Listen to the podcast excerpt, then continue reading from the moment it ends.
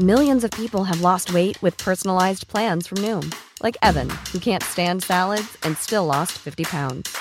Salads, generally, for most people, are the easy button, right? For me, that wasn't an option. I never really was a salad guy. That's just not who I am. But Noom worked for me. Get your personalized plan today at Noom.com.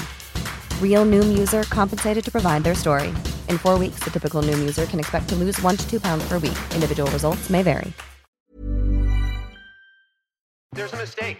Moonlight, you guys won Best Picture. Well, there were three of us in this marriage. Ich zitiere, Herr Präsident, mit Verlaub, Sie sind ein Arschloch. Und wenn die Frauen mit den Boys schlafen, dann müssen sie sich hier anfassen. Well, I'm not a crook. Does everybody remember our Nipplegate? Ich nehme diesen Preis nicht an. I did not have sexual relations with that woman. Wenn wir Freunde wären, dann müsstest du so einen Scheiß überhaupt nicht machen. Ich wiederhole, ich gebe Ihnen mein Ehrenwort. Herzlich willkommen bei Ehrenwort, ein Podcast über Skandale. Ich bin Jakob. Und ich bin Fabienne. Und wir sprechen alle zwei Wochen über die großen und die kleinen Skandale aus Politik, Popkultur und Zeitgeschehen. In der letzten Folge haben wir ausnahmsweise mal über uns gesprochen, denn es war eine Bonusfolge. In der letzten regulären Folge habe ich über Gustl Mollert erzählt, ein Mann, der unschuldig als verrückt erklärt wurde und jahrelang in einer Psychiatrie gefangen war. Vielleicht wird es dieses Mal ein bisschen leichter. Wir können nur hoffen. Genaueres weiß Fabienne. Bevor wir loslegen, aber noch eine kleine Erinnerung, dass ihr jetzt ein allerletztes Mal quasi bis zum 28. Mai nochmal für uns abstimmen könnt beim Deutschen Podcastpreis für das Publikumsvoting. Wir würden uns sehr freuen. Den Link findet ihr, wie alles andere, in den Show Notes und bei uns auf Instagram. Das war es soweit vom Administrator. Jetzt geht's rüber zur Moderatorin dieser Folge. Fabienne, was hast du mitgebracht? Heute geht es bei uns um eine Geschichte, die eigentlich nur VerliererInnen hat. Das ist schon mal ein guter Anfang. es geht um ein hausgemachtes High-Aid-Tape, das zwei Verliebte auf ihrer Hochzeitsreise aufgenommen haben. Zwei Verliebte, die zu diesem Zeitpunkt dummerweise das berühmteste Promi-Paar der Welt waren. Das Tape gelangt in die falschen Hände und in wenigen Monaten um die ganze Welt. Ich zitiere mal aus einem Rolling Stone-Text aus 2014 von Amanda Chicago Lewis, den ich heute noch des Öfteren bemühen werde, diesen Text. Die Art und Weise, wie dieses Material aus einem verschlossenen Tresor auf Bildschirme und Verkaufsregale in aller Welt gelangte, war eine Warnung vor allem, was in den nächsten zwei Jahrzehnten auf uns zukommen würde. Vor allem, was sich in den Bereichen Technologie, Kultur und Prominenz verändern würde. Vor Kim Kardashian, vor TMZ, vor RedTube, vor dem Fappening gab es Pam und Tommy. Ah, ich habe es schon erahnt bei deinem Intro. Es geht natürlich um das berühmt-berüchtigte Sextape von Pamela Anderson und Tommy Lee, zuletzt verhandelt in der Hulu-Serie Pam und Tommy, die ohne das Einverständnis der beiden entstand und zumindest bei Pamela Anderson sowas wie eine posttraumatische Belastungsstörung ausgelöst haben dürfte. Dass so viele Jahre später noch immer über dieses Tape gesprochen wird, dass sogar eine Serie darüber gemacht wird, das zeigt ja einmal mehr, was das für ein Artefakt ist. Das kommt wirklich aus einem ganz historischen Moment, nämlich als dieses Tape veröffentlicht wurde, trafen sich sozusagen zwei tektonische Platten, nämlich vor Internet und Internet. Es gab davor Sextapes von Prominenten und es gab danach auch noch welche. Aber dieses war das letzte, was eine Karriere ja eher ruiniert hat, statt sie anzukurbeln. Ja, ich freue mich sehr auf die Geschichte. Ich kenne natürlich so das grobe Drumherum, aber ich bin gespannt, was du ausgegraben hast. Und alle, die sich vor kurzem noch beklagt haben, dass es sonst zu viel über Politik und alte Fälle und Wirtschaft geht, die können sich jetzt mit mir freuen. Das ist eure Folge. Ja, vielleicht kann ich dich an der Stelle schon gleich fragen. Hast du das Tape gesehen? Gehörst du zu den Leuten, die es sich angesehen haben? Ich kann mich auf jeden Fall noch daran erinnern, sehr präpubertär davon Wind bekommen zu haben zu dieser Zeit. Mhm. Aber wie du ja schon gesagt hast, Internet war damals noch nicht so riesengroß. Ich habe aber dann auf jeden Fall im Laufe der Jahrzehnte immer mal verschiedene Ausschnitte davon gesehen. Entweder weil sie irgendwo referenziert worden sind Mhm. oder weil das irgendwie so zum allgemeinen Kulturgut inzwischen gehört hat. Ich habe aber, so viel kann ich sagen, den eigentlichen Akt, soweit ich weiß, nicht gesehen. Na gut, die Verhandlung ist geschlossen. ich will dich mal damit davon kommen lassen. Nicht zuletzt ist das auch eine Geschichte über einen Mann, der sich eigentlich hat rächen wollen an Tommy Lee. damit, dass er diesen ja, Safe gestohlen hat, ohne zu wissen, dass dieses Tape überhaupt da drin ist. Und als er das Video gefunden hat, hat er natürlich gedacht, ich habe den absoluten Jackpot geknackt. Und dieses Video versprach erstmal Riesenreichtum. Aber wenn man einen Strich drunter macht, dann hat es ihn eigentlich fast ruiniert. Und dieser Mann heißt Seth Rogen. Ich glaube, Seth Rogen ist dann doch einer der Gewinner dieser Geschichte, weil ich könnte mir vorstellen, dass er noch einen ganz guten Schnitt gemacht hat jetzt mit der ja, Serie. Ist einer von den wenigen. Ja. ja. Seth Rogen, muss man an dieser Stelle sagen, spielt diesen Mann, von dem du gerade erzählt hast. Richtig. In der Serie. Richtig. Gucken wir uns vielleicht an dieser Stelle das Personeninventar mal ein bisschen genauer an. Daher vielen Dank für diese hervorragende Überleitung. Pamela Denise Anderson wurde 1967 in British Columbia in Kanada geboren und ist Model und Schauspielerin. Sie wurde Anfang der 90er Jahre vom Playboy entdeckt und ist bis heute die Frau mit den allermeisten Playboy-Covern. Von 1992 bis 1997 spielte sie CJ in der Serie Baywatch und wurde im roten Badeanzug und in Slow Motion zum Sexsymbol einer ganzen Generation. Daran kann ich mich übrigens noch sehr gut erinnern.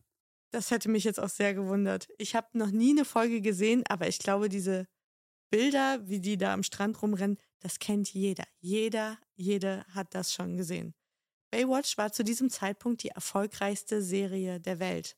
Das war in ganz vielen Ländern überhaupt die allererste Serie, die vom Englischen synchronisiert wurde in die Fremdsprache. Es war zum Beispiel die erste Serie, die man ins Japanische übersetzt hatte. Es hat eine riesen Fanbase gehabt. 1995 lernt Pamela Anderson Tommy Lee in einem Club in Los Angeles kennen, der sich sofort Hals über Kopf in sie verliebt und sie quasi stalkt, wie man das so macht, wenn man sich verliebt hat. In den 90ern noch ein Zeichen der Zuneigung. Creepy Anrufe, 40 Stück am Tag. Ja, das war seine Art zu sagen, ich liebe dich. Er folgt ihr dann nach Cancun, wo sie einen Modeljob hat und überredet sie zu einem Date. Und vier Tage später heiraten die beiden am Strand. Die Braut trägt einen weißen Bikini, der Bräutigam eine Badehose. Zur Vorspeise, zum Hauptgang und zum Dessert wird Ecstasy gereicht. Andersons Familie und der Rest der Welt erfährt aus dem People Magazine von dieser Eheschließung. Das ist doch fast wie bei Stolz und Vorurteil. Same story. Absolut. Aus der Presse erfahren übrigens auch die damalige Verlobte von Tommy Lee und der Freund von Pamela Anderson von dieser Eheschließung. Stark. Nach der Trauung soll Pamela ihren Mann auch gefragt haben, wie sie denn jetzt eigentlich mit Nachnamen heiße, denn sie war der festen Überzeugung, dass nach Lee noch irgendwas komme. Achso, dass es zwei Vornamen sind eigentlich. Genau, sie dachte wirklich, also wörtliches Zitat, ich dachte, da kommt noch was, Jones oder so, woraufhin er zu ihr sagte, nee, das ist jemand anderer. also, man kann sich's nicht ausdenken. Tommy Lee ist Jahrgang 1960, er ist in Athen geboren. Er hat 1981 die Heavy Metal Band Motley Crue. Motley Crue? Motley Crew. Motley Crew. Motley Crew? Also, es hat, ein Ö, bin, es hat ein Ö im Namen. Es hat mehrere Umlaute. Ihr hört, ich bin Fan der ersten Stunde. Also er hat diese Band auf jeden Fall mitgegründet und er ist deren Drummer. Im Alter von 32 Jahren hat er bereits 20 Millionen Platten verkauft. Also er ist wirklich irre reich. Und er ist der Bilderbuch Rockstar. Also er trinkt und konsumiert zu viel, er zertrümmert Hotelzimmer, ist schon zweimal geschieden, als er Pamela heiratet. Und zusammen sind die beiden wirklich das Promi-Paar der 90er Jahre. Meist fotografiert, meist diskutiert, immer am Rande des guten Geschmacks und eben auch manchmal zwei Schritte darüber hinaus. Nun zum dritten im Bunde. Du hast es schon gesagt, nicht ganz so bekannt und verkörpert von Seth Rogen. Das ist Rand Gauthier. Der hat eine typische Los Angeles Kindheit hinter sich. Seine Familie wohnt gegenüber von Dick Van Dyke und auch der Vater von ihm ist Schauspieler. Er ist besonders bekannt aus einer Sitcom, die in den 60ern sehr populär gewesen sein muss in Amerika. Die Eltern sind geschieden. Die Mutter schließt sich den Zeugen Jehovas an. Der Vater ist eigentlich dauerenttäuscht von Rand und seinen Geschwistern und lässt sie das auch spüren. Und im Erwachsenenalter lässt Rand Gauthier dann auch die Schreibweise seines Nachnamens ändern um nicht ständig an den Vater und an das schlechte Verhältnis erinnert zu werden. Er hat Zeit seines Lebens wenig Freunde, weil viele halten ihn für einen Doofus, also einen Vollidioten. Ein Trottel, ein Spinner auch irgendwo, denn er hat drei große Laster. Er liebt schnelle Autos, hat einen Hang zu Verschwörungsmythen und eine Schwäche für Pornosternchen. Eins davon heiratet er auch und auch wenn das Eheglück nicht lange hält, bringt sie ihn doch Ende der 80er Jahre in diese damals boomende Industrie und kann die Regisseure überreden, dass er sozusagen ihr Sidekick wird. Und so kommt es, dass Rand über 75 Pornofilme dreht unter dem Pseudonym Austin Moore, unter anderem Big Boob Bikini Bash oder Willy Wankers and the Fun Factory. Also, eins muss man den Zeiten lassen, die hatten die deutlich besseren Pornotitel. Da gab es noch richtige Drehbücher. Da gab es auch noch einen richtigen Plot. Ich sehe so fünf Männer, die kettenrauchend am Tisch sitzen und sich die Köpfe zerbrechen, wie denn jetzt dieses tolle Stück heißen soll. Auf jeden Fall war das damals das goldene Zeitalter der Pornoindustrie, weil kaum jemand hatte einen Internetanschluss, aber dafür hatte fast jeder Haushalt einen VHS-Rekorder. Und Anfang der 90er Jahre war das eine 30 Milliarden Dollar schwere Industrie. Ja, Wahnsinn. Also so viel zu den involvierten Personen. Wie kam jetzt aber die Sünde bzw. das Tape in die Welt? Rand Gauthier war einer der vielen Handwerker, die Pam und Tommy auf ihrem Anwesen am Mulholland Highway in Malibu beschäftigt hatten, denn er war nicht nur Pornodarsteller, er war in allererster Linie Elektriker. Und die Lees, gerade frisch verheiratet, sind jetzt gemeinsam in dieses Haus gezogen, das Tommy Anfang 95 gekauft hatte und die renovieren das jetzt gemeinsam und geben dabei das Geld mit beiden Händen aus. Es verfügte über eine riesengroße Poollandschaft, einen eigenen Nachtclub, einen Raum nur für Kissen, ein Haifischbecken in der Küche, eine Starbucks-Kaffeemaschine in der Küche. Das war damals huge. Also mhm. da hatte nicht jeder so einen Riesenteil jetzt, wie das heute ist, sondern damals war das wirklich was Besonderes. Natürlich gab es eine übergroße Sexschaukel im Schlafzimmer dies, das. Also es war ein riesengroßer Erwachsenen-Spielplatz eigentlich, dieses Anwesen. Also eigentlich wie bei Richie Rich wäre er mittelschwer in der Pubertät gewesen.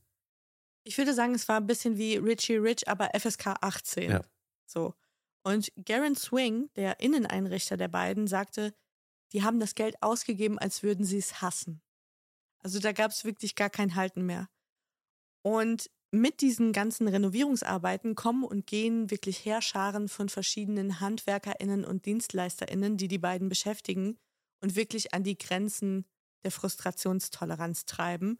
Denn es versucht natürlich jeder, den Lees jeden noch so absurden Wunsch von den Augen abzulesen. Aber das Problem ist, dass Tommy Lee seine Wünsche täglich ändert. So ein bisschen wie Thebats van Elst, falls du dich erinnern kannst. Guter Vergleich. Und Tommy Lee ist auch dafür bekannt, dass er diese Leute schikaniert, dass er seine Rechnungen nicht ganz pünktlich bezahlt und er feuert jeden, der ihm irgendwie dumm kommt oder der ihm Widerworte gibt. Und jetzt trifft es auch Rand Cotier, der seit drei Monaten auf diesem Anwesen arbeitet und dort Stromleitungen verlegt hat, sich um die ganzen Anschlüsse gekümmert hat. Und er und seine KollegInnen sind alle fristlos entlassen. Sie hätten einen schlechten Job gemacht. Und Gauthier will sich auf gar keine Diskussion mit dem Rockstar einlassen und sagt dann, okay, drauf geschissen auf gut Deutsch. Und er ist auch bereit, auf 20.000 Dollar zu verzichten, die das Paar ihm eigentlich noch schuldet. Doch als er wenige Tage später nochmal auf das Grundstück kommt mit seinem Kollegen, um seine letzten Werkzeuge, die er dagelassen hat, abzuholen, bedroht Tommy Lee ihn und den Kollegen mit einer Waffe und schreit ihn an, get the fuck off my property. Und er fühlt sich so angefasst davon und so bloßgestellt und zu dieser ganzen Frustration der verschwendeten Zeit, dieser unbezahlten Rechnung, kommt jetzt diese Bloßstellung, das findet er so ehrverletzend, dass er Rache schwört in dem Moment. Also ihm platzt wirklich buchstäblich der Kragen und er sagt, dieses Riesenarschloch, ich kann den einfach nicht mit diesem Verhalten davonkommen lassen. Und Gauthier weiß um ein Geheimnis von den beiden, nämlich, dass sie einen riesengroßen Safe in der Garage aufbewahren. Und in diesem Safe sind seine Waffen und ihr Schmuck. Und den ganzen Sommer 95 arbeitet er an seinem Plan. Er fährt mehrmals pro Woche zu diesem Haus, um es nachts zu beobachten, bis in die frühen Morgenstunden. Und da ja ständig auch fremde Fahrzeuge da stehen, fällt es auch gar nicht weiter auf. Fünf Tage vor Halloween ist es dann soweit und er setzt seinen Plan in die Tat um. Um drei Uhr früh klettert er über den Zaun, wirft sich einen Jagdpelz über, damit es auf den Kamerabildern so aussieht, als würde sich der Hund von Pam und Tommy über das Grundstück bewegen. Also er ist dann auf allen Vieren da so mhm. rumgekrochen. Die Kameras, die deaktiviert er. Das ist auch kein Problem, denn schließlich ist er derjenige, der sie da installiert hat. Also er weiß von jeder, wo sie ist und er weiß auch, wie er die Dinger abgeknipst kriegt. Ist ein Vorteil. Auf jeden Fall. Jetzt verschafft er sich Zugang zur Garage und muss zunächst das Studio-Equipment von Tommy zur Seite räumen. Und hier kann man sich schon wirklich fragen, ob er das tatsächlich alleine durchgezogen hat, weil diese Studiotechnik, die muss Tonnen Mhm. schwer gewesen sein. Ebenso der Safe, der bemaß, ich habe es mal ins metrische System überführt, 1,80 auf 1,20 auf 90. Also das war so groß wie ein Smack-Kühlschrank. Also so ein Waffenschrank eigentlich. Ja, Ja. ein Riesenteil aus Stahl.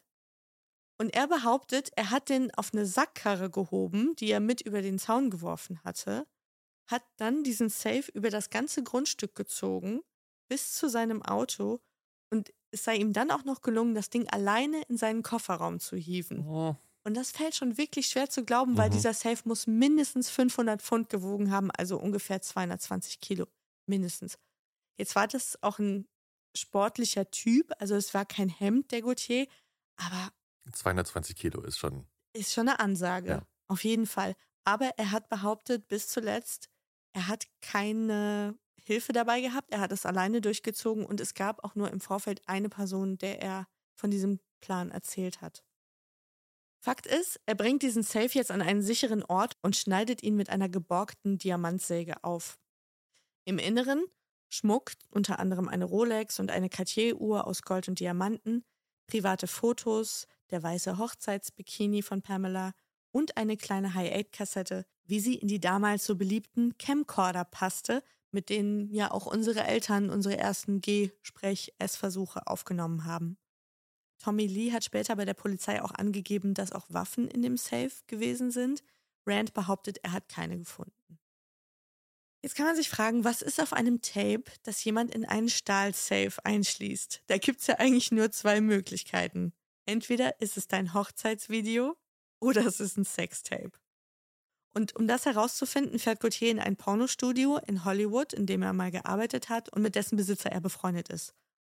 Und gemeinsam sehen sie sich die Kassette an, die hat 54 Minuten Inhalt. Und acht Minuten davon zeigen Pamela Anderson und Tommy Lee beim Sex. Und es ist wohl klassischer Blümchensex, wie ihn halt viele Menschen hatten und haben. Also es ist kein Fetisch, kein Hardcore, kein sonst was. Und man erkennt zwei Dinge sofort, dass die beiden super krass ineinander verliebt sind und dass sie wirklich überhaupt keine Ahnung haben, dass sich dieses Tape nochmal irgendjemand ansieht. Ja. Es gibt ja so Celebrity-Sex-Tapes, die ja auch angeblich geleakt sind, wo du ganz genau weißt, dass beide oder zumindest einer ganz genau weiß, dass er gefilmt wird und manchmal flirten die Leute dann ja auch noch so bescheuert mit der Kamera oder so. Und das ist hier absolut eindeutig, dass es nicht ihr Wille war, dass das nochmal irgendjemand ansieht. Aber nur weil du gerade gesagt hast, dass man auf anderen Videos das Gefühl hat, sie hätten es gesehen, dass man gefilmt wird, sie wussten doch auch, dass sie gefilmt werden. Also sie haben sich doch auch selber gefilmt. Ja, da, selbst das weiß ich nicht so richtig, weil die, die Eheleute Lee haben ganz viele dieser Home-Videos gemacht. Mhm. Also da lief eigentlich ständig immer eine Kamera irgendwie mit, wenn die mit den Kindern irgendwo waren. Oder die haben ein Fest gefeiert oder sind im Urlaub gewesen. Auch dieses Video ist zum Beispiel in den Flitterwochen entstanden. Und ich könnte mir sogar auch vorstellen, dass das Ding da einfach irgendwann stand und mitgelaufen ist. Selbst wenn sie das aber gewusst haben oder sich dessen bewusst waren, ah, okay, Kamera läuft noch, während wir jetzt miteinander schlafen, es ist eindeutig, dass es keine Zweitverwendung für dieses Ja, ja. Video gibt. Es gibt kein Flirten mit einer Kamera oder einem potenziellen Publikum, das meinte ich. Ich wollte nur sagen, es gab jetzt auch keinen Dritten, der die gefilmt hat. Das Nein, auf keinen den- Fall. Das ist ausgeschlossen. produziert. Genau. Das ist definitiv von beiden selbst produziert worden. Da war niemand anderes involviert. Fand ich auch ganz interessant. Deswegen spricht Pamela Anderson auch bis heute nicht von Sextape oder Sexvideo, sondern sie nennt es ein Home-Video. Weil Sextape, der Begriff, schon ja irgendwie voraussetzt, dass Ja. es ja dir um die Sache geht. Rand hat jetzt das Gefühl, er hat den absoluten Jackpot geknackt, aber er weiß nicht, wie er dieses Video zu Geld machen soll. Dafür ist er weder geschickt noch gerissen genug. Aber er hat ja ganz gute Verbindungen ins Porno-Business und eine davon ist Milton Ingley. Der betreibt sein eigenes Studio im Valley und hat auch eine beachtliche Karriere als Pornodarsteller hinter sich. Und das ist so ein Typ, der weiß aus allem ein Geschäft zu machen. Gauthier hat später über ihn gesagt, das war ein Dude, der konnte aus zwei Nickeln zwei Dollar machen. Der hat immer irgendein Ding gedreht, manchmal krumm, manchmal nicht so krumm. Und die kannten sich, weil Gauthier mal ein paar Reparaturen für ihn gemacht hat im Studio und da hatten die sich angefreundet. Und es war schon so ein Verhältnis von einer gewissen Unterwürfigkeit. Also der Ingley hat die Ansagen gemacht und immer gesagt, wo es lang geht. Und Gauthier war eigentlich so ein bisschen sein Pet, mhm. also sein, ja, sein Lakai, der hat halt für ihn so ein paar Gängelchen gemacht. Und kaum sieht Ingley jetzt dieses Tape, ist natürlich sein Geschäftssinn entfacht. Ja, Dollarzeichen in den Augen. Maximal. Und er fertigt Kopien von der Kassette an und er vernichtet das Original. Und jetzt geht er auf verschiedene Kontakte in der Branche zu, Produzenten, Filmstudios, RegisseurInnen, in der Hoffnung, dass ihm jemand dieses Ding abkauft. Aber allen ist natürlich klar, dass es gestohlen wurde und dass Pamela und Tommy kein Einverständnis zur Veröffentlichung gegeben haben und das auch wahrscheinlich nicht tun werden. Mit anderen Worten, es ist eigentlich jedem diese Sache zu heiß. Es gibt nur ein einziges Kaufangebot aus dem Ausland für eine Million Dollar und das hält Ingley für viel zu billig und lehnt es sofort ab. Jetzt ist noch ein Kontakt im Adressbuch sozusagen übrig und der will sich dieses Geschäft auch nicht entgehen lassen. Und das ist Louis Peraino, Sohn eines Capo aus der Colombo-Familie. Oh. Vielleicht kannst du ganz kurz für diejenigen, die es noch nie gehört haben, erklären, was ein Capo ist, da du ja so eine geheime Faszination für die Mafia hast. Also wenn ich es richtig im Kopf habe, dann gibt es mehrere Capos innerhalb einer Mafia. Mhm. Und das sind sozusagen die Unterbosse. Also du hast den Boss an der Spitze und dann kommen mehrere Capos.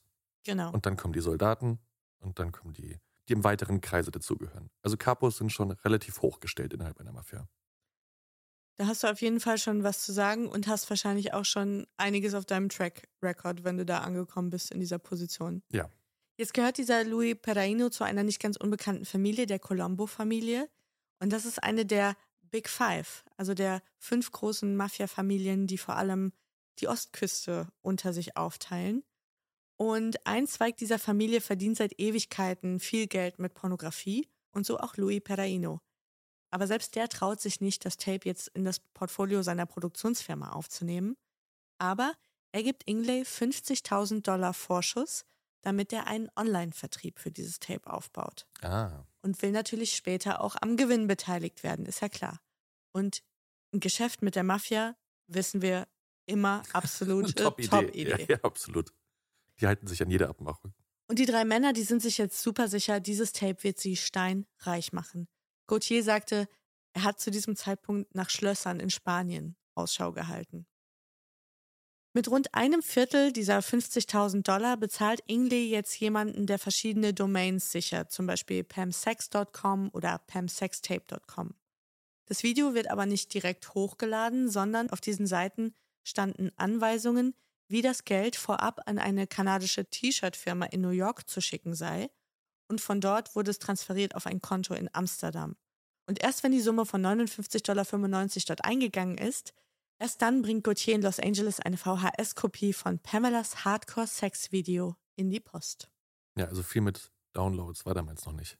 Nein. Internet war viel zu langsam, die wenigsten hatten auch wirklich einen Anschluss, der das hergegeben hätte.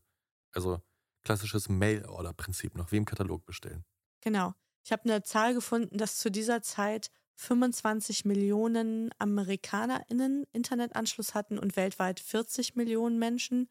Also es steckte erstmal noch sehr in den Kinderschuhen und dann war natürlich die, die Leistung, die Qualität des Up- und Downloads, die war so schlecht. Ja, total. Das hätte also, so ein Streaming, das, daran war nicht zu denken. Ich erinnere mich noch damals, wenn du im Internet nach einem Bild gesucht hast, bis das Bild geladen hat, sind Minuten vergangen. Ages. Ja. Und dann konnte ja auch gleichzeitig niemand anderes telefonieren. Dann genau, wurdest du ja. immer angeschrien durchs Haus.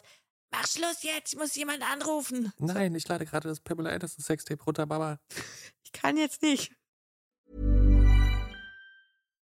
Here's a cool fact. A crocodile can't stick out its tongue. Another cool fact, you can get short-term health insurance for a month or just under a year in some states. United Healthcare short-term insurance plans are designed for people who are between jobs, coming off their parents' plan, or turning a side hustle into a full-time gig.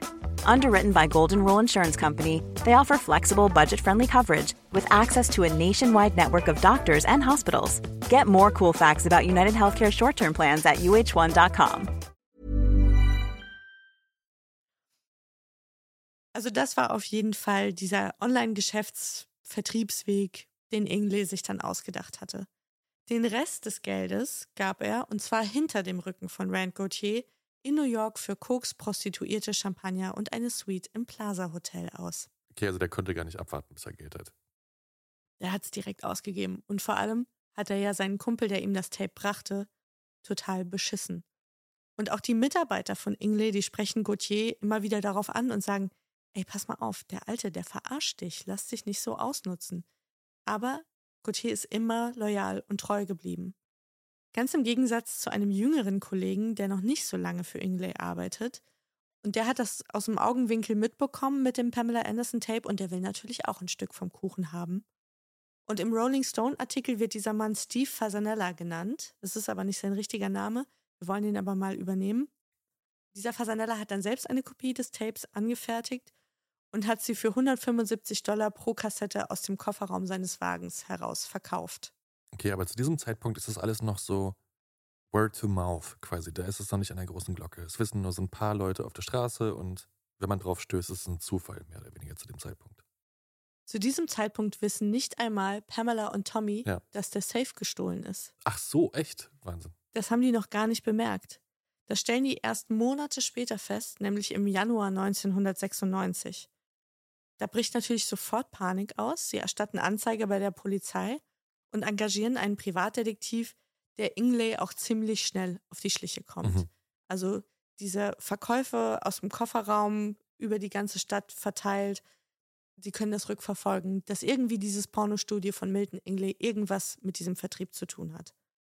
Und mit dem Vorwurf konfrontiert, behauptet Ingley, er habe zwar eine Kopie, aber er habe sie von Garen Swing gekauft, dem Inneneinrichter der Lease. Mhm. Und als die Ermittler den zur Rede stellen, beteuert Swing aber glaubwürdig seine Unschuld.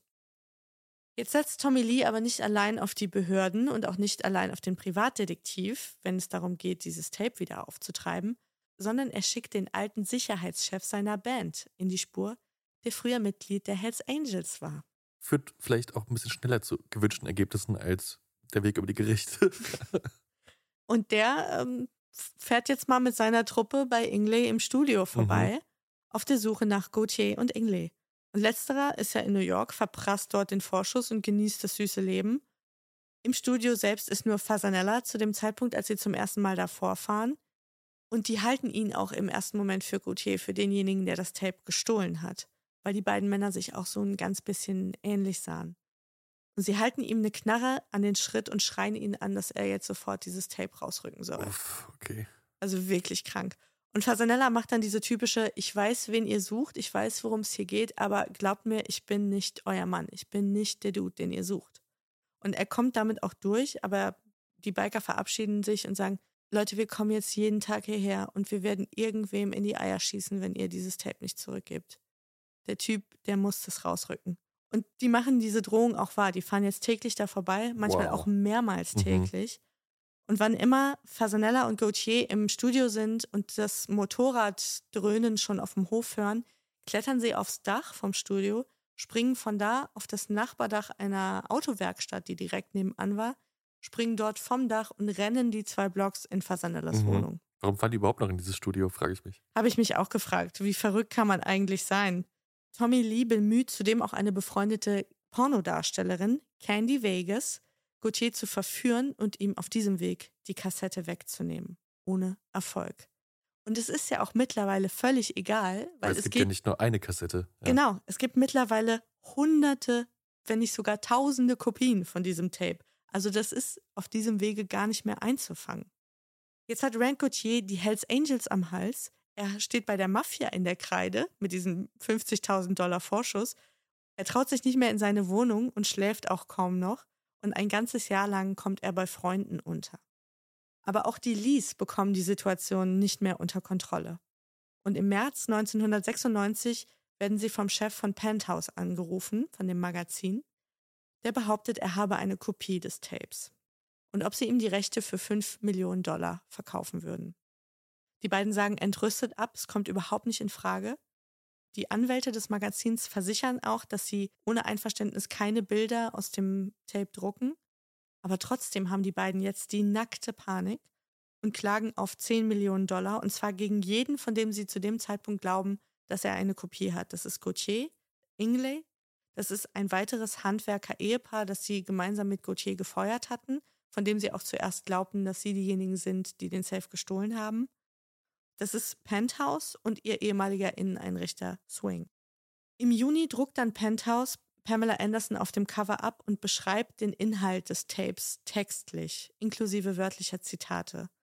Und da sie noch immer keine Bilder aus dem Video benutzen dürfen, illustrieren sie den Artikel mit Polaroid-Fotos von den beiden, die die beiden auch im Bett zeigen, die ihnen im April 95 gestohlen worden sind und die damals schon ausländische Penthouse-Ausgaben gedruckt hatten. Ach krass, okay. Und damals hatte sich Pamela Anderson schon tierisch aufgeregt, Mhm. hatte dann aber irgendwann gesagt, who cares?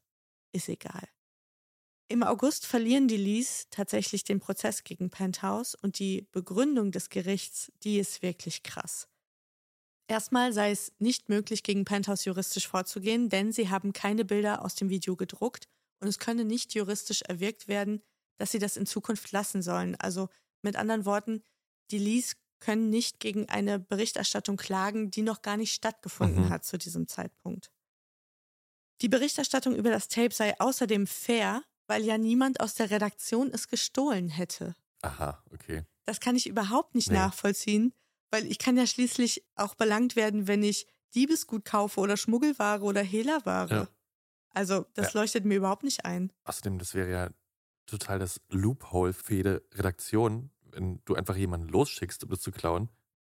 Und dann sagst du, ja gut, wir haben es ja nicht selber geklaut, der hat jemand anders geklaut. Das ist total bescheuert. Dritter Grund war, dass das Tape tatsächlich nachrichtlichen Neuigkeitswert habe, weil Pamela Anderson in einer Sequenz einen Joint dreht, zuvor aber in Interviews gesagt habe, dass sie keine Drogen konsumiere. Oh, weia. Auch das ist ja komplett lächerlich. Das Allerschlimmste und das Allerkrasseste finde ich aber persönlich ist die Begründung, Mrs. Anderson habe aufgrund der vielen Nackt- und Glam-Fotos, die es von ihr gebe, und aufgrund ihrer vergangenen Äußerungen über ihr Sexleben das Recht auf Privatsphäre in dieser Angelegenheit verloren. Das ist, ich sag's jetzt, das ist ein Skandal. Wahnsinn. Ich kann's nicht glauben. Gericht in Kalifornien wahrscheinlich, oder? Ja, klar. Ja. Wahnsinn. Auch die anderen Klagen der Lees laufen alle ins Leere. Das Handwerkerpaar beantwortet mit Gegenklage. Die Lees würden ihnen noch 120.000 Dollar schulden an nicht bezahltem Material und nicht bezahlten Arbeitsstunden. Diese Klage wurde aber 97 abgewiesen. Ingley und Gauthier stellen sich einfach tot. Weder reagieren sie auf irgendwelche Schreiben der Promi-Anwälte, noch suchen sie sich selber einen Rechtsbeistand. Als Perraino, der Mafia-Boss, anfängt Druck zu machen, weil er jetzt endlich mal seine Knete sehen will, flieht Ingley in die Niederlande. Dort gibt er noch mehr Geld für Koks und Prostituierte aus und schaltet aus verschiedenen Cybercafés munter weiter Anzeigen für das Home-Video von Pam und Tommy. Da wollte ich immer nachfragen, ob dieser Verkauf trotzdem die ganze Zeit parallel weitergelaufen ist. Ja. Ja. Das lief. Zumindest bei Ingley flattert irgendwie weiterhin Kohle ein, Genau, aber es kommt weder bei der Mafia an, noch bei Gauthier. Gauthier. Richtig. Okay. Und klar, es haben noch ein paar Leute wie dieser Fasanella halt auch noch ein bisschen mitverdient. Das war der, der aus dem Kofferraum verkauft. Genau, Ja. aber ich meine, der sagte auch, er hat summa summarum 75.000 Dollar damit gemacht. Mhm. Ist jetzt auch nicht so schlecht. Erst im Oktober 1997 verbietet ein Gericht Ingley das Kopieren und den Verkauf des Tapes. Und das ist jetzt wirklich maximal zu spät, denn zu diesem Zeitpunkt hat jede, jeder in LA das Video gesehen. Es ist breit medial besprochen worden, es ist Gegenstand breiter Diskussionen gewesen. Es gab eine Review im Variety-Magazin. Wahnsinn. Und du kannst dir ja vorstellen, was in der Late Night los gewesen ist bei Jay Leno, bei Jimmy Kimmel, bei Conan O'Brien, bei Letterman. Alle haben nur über dieses Tape geredet. Und natürlich auch klar, Butt of the Joke ist natürlich Pamela Anderson. Also sorry, dass ich nochmal zurückspringe an Mhm. der Stelle. Wann wurde das denn so publik, dass dieses Tape existiert? War das, als die geklagt haben oder war das so im selben Zeitraum, als Penthouse davon Wind bekommen hat? Also in Hollywood und in Los Angeles war das so ein Raunen.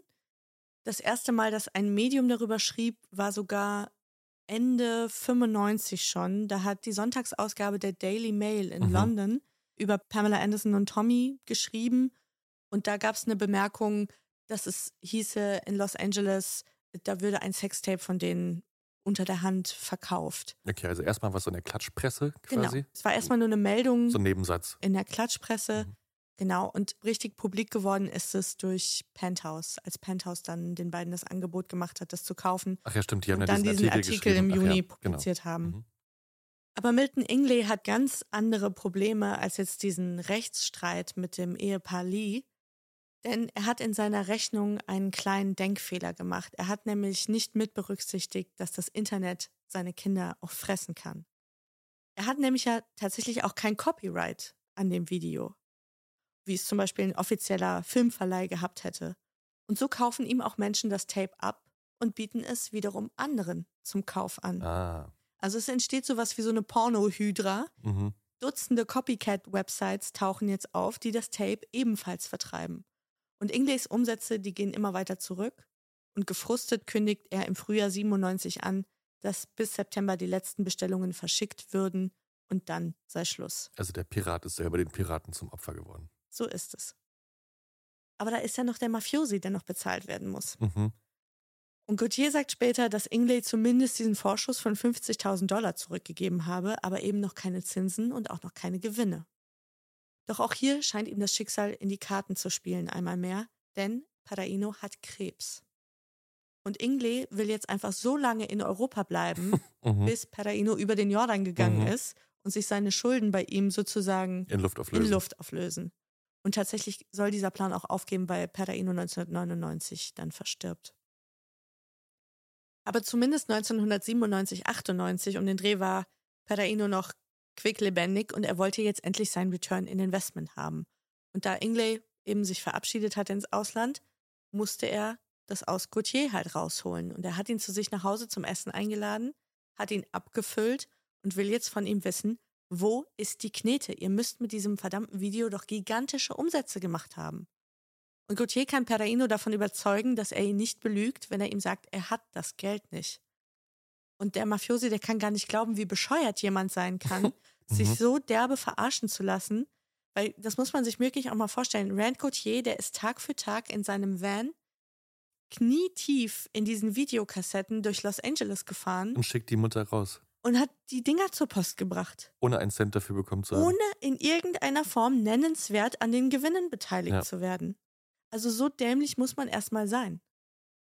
Und Perraino ist das jetzt scheißegal, ob der Gauthier jetzt ein Idiot ist oder nicht, er will sein Geld zurück. Und er entscheidet, dass, wenn er das nicht Cash kriegt, er die Schulden bei ihm abarbeiten muss. Und zwar passenderweise als Schuldeneintreiber. Oh Gott. Und das heißt, es ist von nun an Rand Gauthiers Job, letzte Mahnungen zu verschicken. Sprich, säumige Zahlende im Auftrag der Mafia zusammenzuschlagen und ihnen die Knochen zu brechen. Oh, weia. Yes. Jetzt könnte man ja sagen, unangenehmer geht es ja für alle überhaupt gar nicht mehr. Aber die Geschichte lehrt, doch, es geht immer noch schlimmer. Denn eines Tages gelangt eine Kopie des Tapes in die Hände des 25 Jahre alten Internetunternehmers Seth Wachowski. Und der war sozusagen Early Adopter des Cyberspace und hatte bereits einen Haufen kleinerer und größerer Geschäfte im Internet hochgezogen. Und sein größter Trumpf war die Website Club Love. Und das war mit die erste Online-Peep-Show, wo du Member sein musstest, also zahlendes Mitglied. Und dann hat sich Briefmarken groß in etwa auf deinem Bildschirm ein Bild in mieser Auflösung Mhm. aufgebaut, wo du Frauen dabei zusehen konntest, wie sie sich ausziehen. Und als Premium-Kunde konntest du diese Frauen über Telefon anrufen und ihnen sozusagen Befehle geben, was sie jetzt als nächstes tun sollten. Und einer seiner Mitarbeiter bringt ihm jetzt dieses Tape und Wachowski veröffentlicht im November 97 eine Pressemitteilung, dass das Video bald exklusiv auf Club Love zu sehen sei. Er wusste ganz genau, dass er kein Recht dazu hatte. Er hatte das auch nicht vor, aber das war ein PR-Stunt Ja. sozusagen. Er wollte auf seine Plattform aufmerksam machen. Das Anwälteteam von Pamela und Tommy ist natürlich angezündet und geht jetzt dagegen vor. Wieder ohne Erfolg. Ich finde es unbegreiflich. Aber sie kassieren die nächste juristische Niederlage in dieser Sache. Die einstweilige Verfügung gegen Wachowski, die wird abgelehnt. Und der veröffentlicht jetzt noch am selben Tag das Video auf seiner Plattform, wo es im Loop durchläuft. Also dann doch. Ja, Genau. Von hast du ja gesagt, das wäre nur ein Gag gewesen. Genau, es war sein ursprünglicher Plan. Die Lees haben dann gegen ihn geklagt, auf Unterlassen sozusagen. Das ist abgelehnt worden vom Ach, Gericht. und dann hat er sich. Und daraufhin hat er gesagt, Mensch, ist ja mega, dann lade ich das Video jetzt hoch. Ja. Also sie haben sozusagen mit dem Versuch, diesen Distributionskanal abzuschneiden, es sogar noch schlimmer gemacht. Und das ist auch der Punkt, wo die beiden aufgeben, wo sie sagen, das ist ein Krieg, den können wir nicht gewinnen. Alle Anstrengungen, die weitere Verbreitung des Sextapes zu verhindern, die sind gescheitert. Im Gegenteil, es ist alles immer schlimmer geworden. Und Pamela ist zu dieser Zeit mit ihrem zweiten Kind im siebten Monat schwanger. Sie hat ein kleines Baby zu Hause. Sie hat bereits ein Kind verloren. Sie hat keine Kraft mehr und sie hat auch keine Lust mehr, diesen Kampf irgendwie weiterzuführen. Und dann unterschreiben die Eheleute Lee ein Dokument, in dem sie Wachowski die Rechte an dem Film abtreten. In dem Glauben, so behaupten sie es zumindest später, dass damit nur eine Veröffentlichung im Internet gemeint ist. Wir hatten ja schon darüber gesprochen, so viele Leute hatten zu dieser Zeit Ja. noch gar keinen Internetanschluss, die breite Masse auf jeden Fall noch nicht. Und die beiden hatten das Gefühl, na gut, soll das doch im Internet sein, das Diese Video. kleine Nische, ja. Genau. Hauptsache, es ist nicht in jeder Videothek in Amerika zu kriegen. So. Und an diesem Punkt in der Geschichte, da scheiden sich jetzt wirklich die Geister. Denn tatsächlich haben Pamela und Tommy mit ihrer Unterschrift alle Verwertungsrechte an diesem Video an Wachowski und seine Firma abgetreten. Haben sie dafür Geld bekommen eigentlich? Sie behaupten, nein, sie hätten mit dem Tape keinen einzigen Dollar Gewinn gemacht. Auf der anderen Seite kann ich nicht glauben und auch viele Beobachtende und auch viele Leute, die darüber geschrieben haben, können nicht glauben, dass jemand so dämlich ist. Mhm. Sondern eine Theorie ist, dass die beiden verstanden haben, das Ding ist jetzt eh in der Welt, Ja. wir kriegen das nicht mehr eingefangen, lass uns doch wenigstens noch unseren Schnitt damit machen, ja, und ein bisschen was daran verdienen. Also es gibt die zwei Möglichkeiten. Entweder haben sie das unterschrieben, weil sie wirklich ganz, ganz schlecht beraten waren und keine Ahnung hatten, was das für sie bedeutet. Oder sie haben gesagt, weißt du was, es ist jetzt eh schon alles egal, fuck this. Wir wollen zumindest noch am Gewinn beteiligt Ja. werden, wenn wir schon hier so die Trottel sind in dieser Geschichte. Who knows? Fakt ist auf jeden Fall, dass jetzt jede, jeder, der eine Clublauf-Mitgliedschaft abgeschlossen hatte, das Video ansehen konnte. Und es gab jeden Tag tausende Neukunden. Auch die Hardcopies wurden hunderttausendfach verkauft. Denn natürlich wurden sofort, als dieser Wisch unterschrieben war, VHS-Kassetten nachproduziert, es wurden CD-ROMs gebrannt, später DVDs, you name it. Die Gelddruckmaschine war angeschmissen. Die war dann offiziell angeworfen und der Wachowski hatte sogar die Eier, noch erfolgreich gegen jede und jeden zu klagen, der das Video an Dritte weiterverkaufte. Ach, weil er jetzt die Rechte daran hatte. Er war jetzt der alleinige Rechteinhaber. Also anders als Ingley noch, hatte er seine Hausaufgaben gemacht Ja. und hatte halt diesen neuen Vertriebskanal Internet wirklich von vorne bis hinten einmal durchgespielt und komplett verstanden. Und Ingley, der sitzt natürlich jetzt in Holland super angepisst, dass ein anderer Mhm. jetzt die Kohle macht, von der er glaubt, dass er sie eigentlich verdienen sollte. Pamela und Tommy haben dann tatsächlich nochmal einen Prozess gegen Wachowskis Firma angestoßen, weil sie eben behaupten, der hat sie verarscht. Sie hätten nicht zugestimmt, dass auch Hardcopies von dem Tape gemacht werden und verkauft werden dürfen. Und ein Gericht hat dann auch entschieden, dass Wachowski jedem von ihnen 740.000 Dollar zahlen muss. Dazu kommt es aber nicht, denn zu diesem Zeitpunkt, das ist 2002, lebt Wachowski längst in Bangkok. Du kommst nicht mehr an den ran. Ja. Also die kriegen von diesem Geld keinen Cent. Und ja, der Mitarbeiter, der ihm das ursprünglich auch mal brachte, der war sozusagen der rechte Verwalter vom Homevideo von Pam und Tommy bis 2011 und hat dann aber für sich entschieden, es nicht weiter zu veröffentlichen, weil er sagte, er glaube, das Tape verursache schlechtes Karma. Oh, interessant. Weil darüber zum Beispiel auch seine Ehe kaputt ging. Mhm. Er glaubt, das sei kein Zufall. Und man muss auch sagen, innerhalb dieser zehn Jahre hat sich ja auch das Internet verändert. Also was Ende der 90er noch Wilder Westen war, wo wirklich alles ging, da gab es jetzt plötzlich Regulierung und da gab es plötzlich Rechte und da gab es die Bemühungen, dass das eben kein total rechtsfreier Raum ist, wo jeder alles machen darf. Was ist jetzt aus den Leuten geworden? Rand Gauthier und auch Milton Ingley haben sich aus der Pornoindustrie verabschiedet und haben ihr den Rücken gekehrt. Ingley ist bei seiner Tochter eingezogen, also er ist zurück nach Kalifornien, völlig broke. Er hatte alles Geld, was er mit dem Tape verdient hatte, für das süße Leben ausgegeben und er ist 2006 gestorben. Rand Gauthier ist nie belangt worden dafür, dass er das Tape gestohlen hat, aber er hat auch nie irgendwas vom Umsatz gesehen, den es generiert hat. Ob er an dieser Hulu-Serie irgendwas verdient hat, das weiß ich nicht, weil die soll in weiten Teilen auf diesem Rolling Stone-Artikel basieren, für den er die maßgebliche Quelle war. Er ist heute 66 Jahre alt und lebt in der Kleinstadt Santa Rosa nördlich von San Francisco. In seiner Garage arbeitet er immer noch als Elektriker und züchtet sein eigenes Marihuana. Der Schluss von diesem Rolling Stone-Text, das ist auch ein Zitat von ihm, denn er schildert da fast wehmütig, dass er sich manchmal dieses Pam and Tommy Tape immer noch ansieht und er dann tatsächlich sowas wie Eifersucht empfindet. Und er sagte zu der Reporterin damals, ich wünschte, ich hätte so etwas wie die beiden. Okay. Weird. Die Ehe der Lees wird 1998 geschieden. Pamela hatte die Behörden eingeschaltet, nachdem Tommy sie getreten hatte, während sie Sohn Dylan auf dem Arm gehalten hat. Dafür muss er sechs Monate ins Gefängnis, bekommt drei Jahre auf Bewährung und darf sich Pamela und den Kindern auch nicht mehr nähern. Sie heißt auch wieder Anderson, nicht mehr Anderson Lee, und bekommt das alleinige Sorgerecht für die beiden Söhne. Es gibt dann mehrere Versöhnungen und Trennungen und Versöhnungen und Trennungen und 2010 ist aber definitiv zum letzten Mal Schluss. Bestimmt. Wir werden sehen. Pamela hat noch fünf weitere Male geheiratet und sich auch noch fünfmal scheiden lassen. Sie ist heute Single und sie hat verschiedene Bücher geschrieben, darunter auch eine Autobiografie.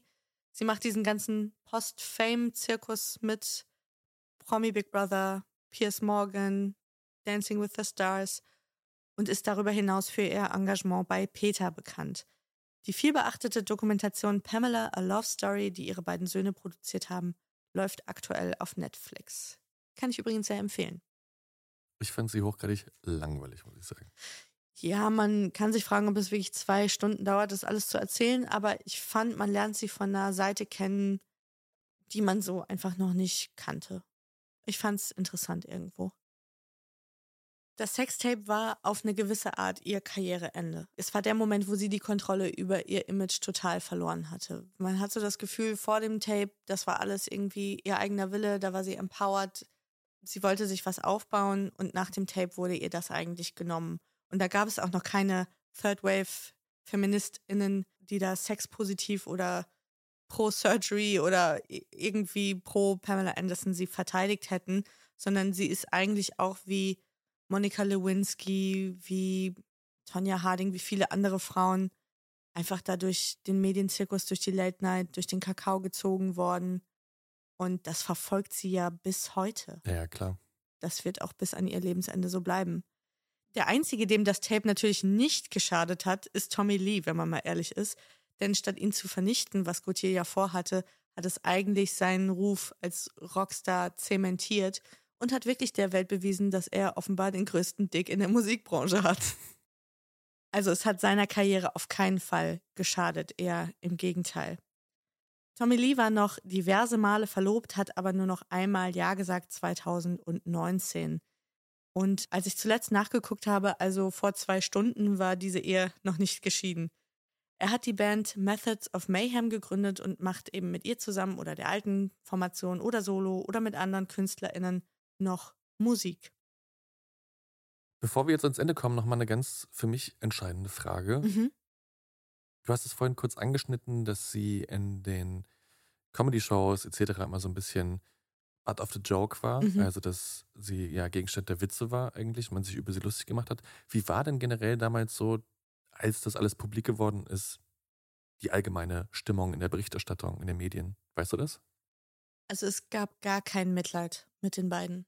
Im Gegenteil. Also es, ja, es war sehr schadenfreudig und es gab ja kurze Zeit sogar das Gerücht oder die Vermutung, dass die beiden das Tape selbst geleakt haben. Ach, bewusst, ja. Also, mhm. dass sie das mit Absicht gemacht haben.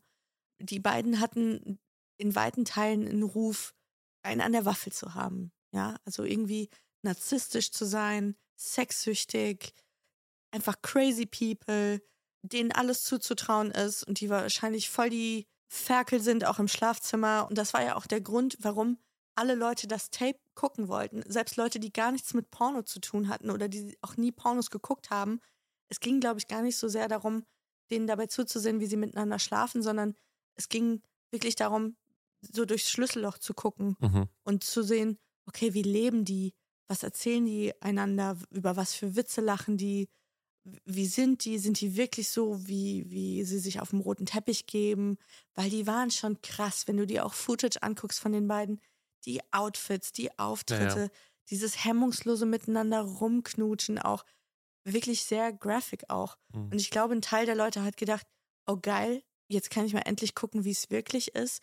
Und ein Großteil hat, glaube ich, auch gedacht, das geschieht diesen zwei wirklich recht.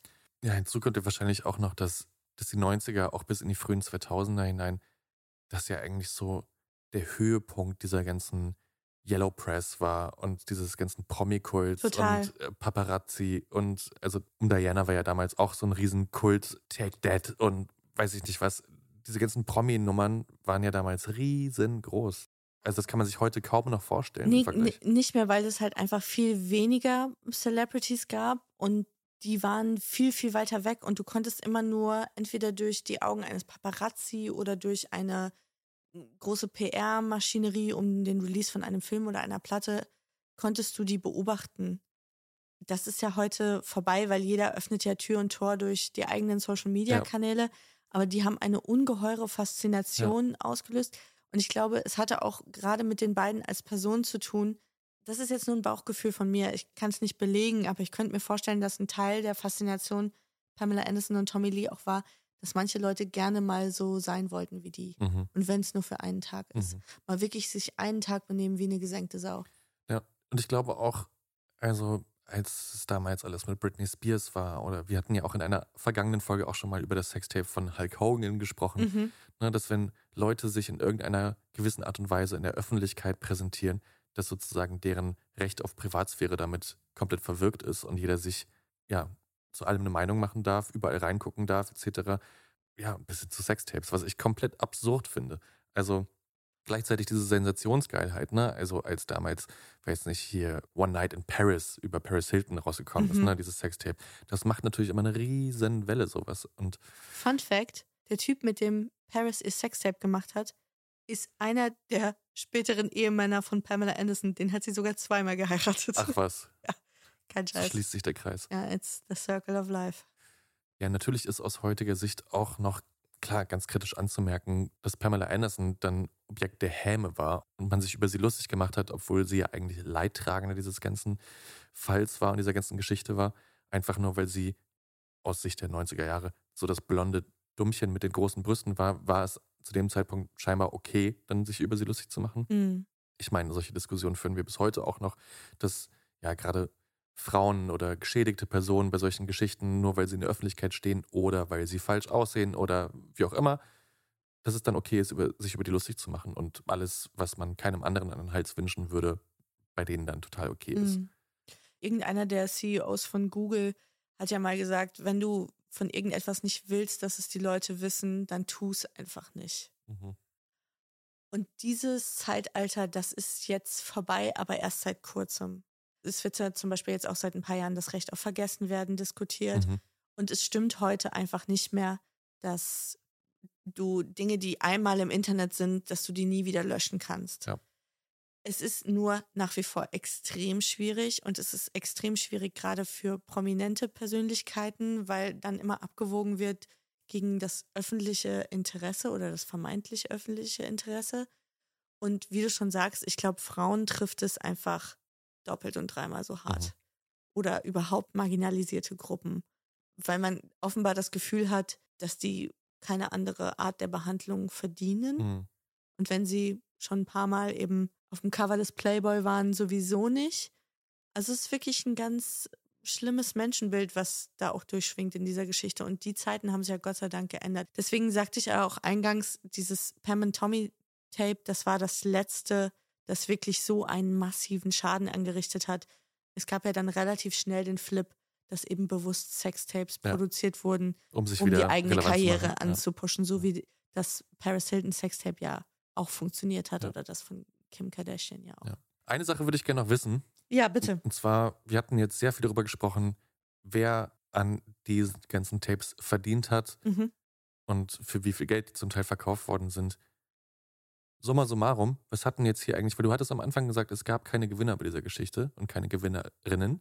Ja, das war nicht ganz richtig. Dieser Seth Wachowski- Wachowski hat auf jeden Fall gut abgeräumt, ja. Weißt du, wie viel der damit gemacht hat? Ich habe nicht gefunden, wie viel summa summarum über die verschiedenen Vertriebskanäle gemacht wurde mit dem Tape, aber eine Zahl habe ich mehrfach gelesen und zwar wurden innerhalb von zwölf Monaten mit dem Video 77 Millionen Dollar verdient. 77 Millionen Dollar. Wahnsinn. Ja. Um vielleicht diese Geschichte zum Abschluss zu bringen, die neue Methode ist ja jetzt nicht mehr so ein Tape oder Fotos gegen den Willen der Promis zu veröffentlichen, sondern heute schickst du die ja der Anwaltskanzlei, die die Leute vertreten und sagst, hier wollt ihr mir die abkaufen, sonst stelle ich sie ins Internet und in der Regel Mhm. kaufen die Anwälte dann die Ja. Bilder zurück, mehr oder weniger. Ist auch schon schlimm genug. Aber ich musste bei dieser Geschichte auch an was denken, was Lina Dunham mal geschrieben hat. Kannst du dich erinnern, 2014 gab es doch diesen Skandal, Das- dass dieser, dieser Fotohack. Ja, The Fappening hieß es damals im Internet. Das Genau. war, als ein Hacker sich in die iClouds von den ganzen Prominenten, Genau. maßgeblich Frauen, gehackt hat. Und dann Nacktbilder veröffentlicht Ja. im Internet von Ariana Grande, ähm, Jennifer Lawrence. A-Listern, ja. Genau. Da hat Lina Dunham damals ein sehr kluges Essay geschrieben und hat gesagt, Leute, bitte guckt euch diese Fotos nicht an, googelt diese Bilder nicht, weil jeder von euch, der diese Bilder ansieht, der betrügt diese Frauen nochmal, der bestraft die nochmal. Und das ist auch der Grund, warum ich jetzt das Tape auch nicht geguckt habe. Und das ist auch der Grund, warum ich die Hulu-Serie nach der ersten Folge abgebrochen habe, Mhm. weil es eigentlich genau mein Ding. Mhm. Und dann dachte ich mir, nee, das ist nicht richtig, was sie da Mhm. machen. Du kannst nicht, wenn jemand ganz deutlich sein Einverständnis nicht gibt und sagt, ich möchte an diese Geschichte nicht erinnert werden, kannst du nicht sagen, ich mache das trotzdem Ja. und sorge dafür, dass du das alles auf eine gewisse Art nochmal durchleben musst. Das ist einfach nicht in Ordnung. Ja.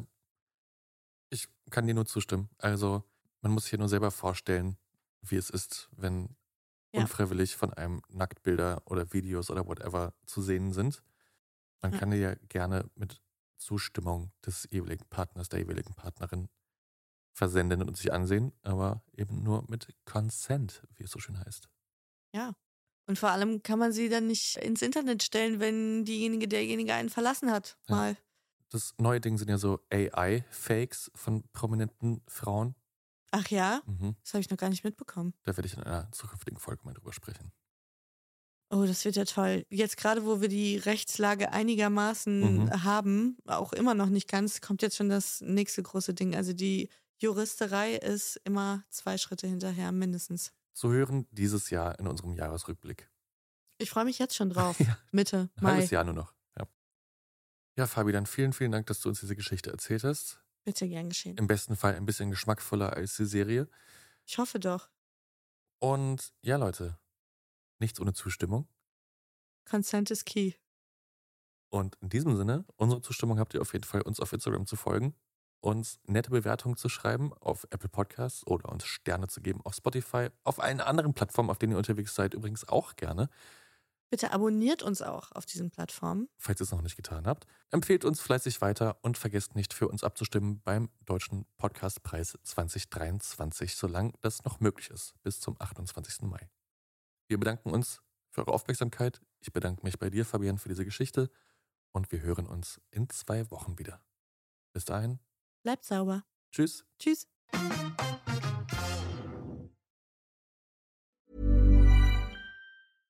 Even when we're on a budget, we still deserve nice things. Quince is a place to scoop up stunning high-end goods for 50 to 80% less than similar brands. They have buttery soft cashmere sweaters starting at $50, luxurious Italian leather bags, and so much more. Plus, Quince only works with factories that use safe, ethical, and responsible manufacturing. Get the high-end goods you'll love without the high price tag with Quince. Go to quince.com/style for free shipping and 365-day returns.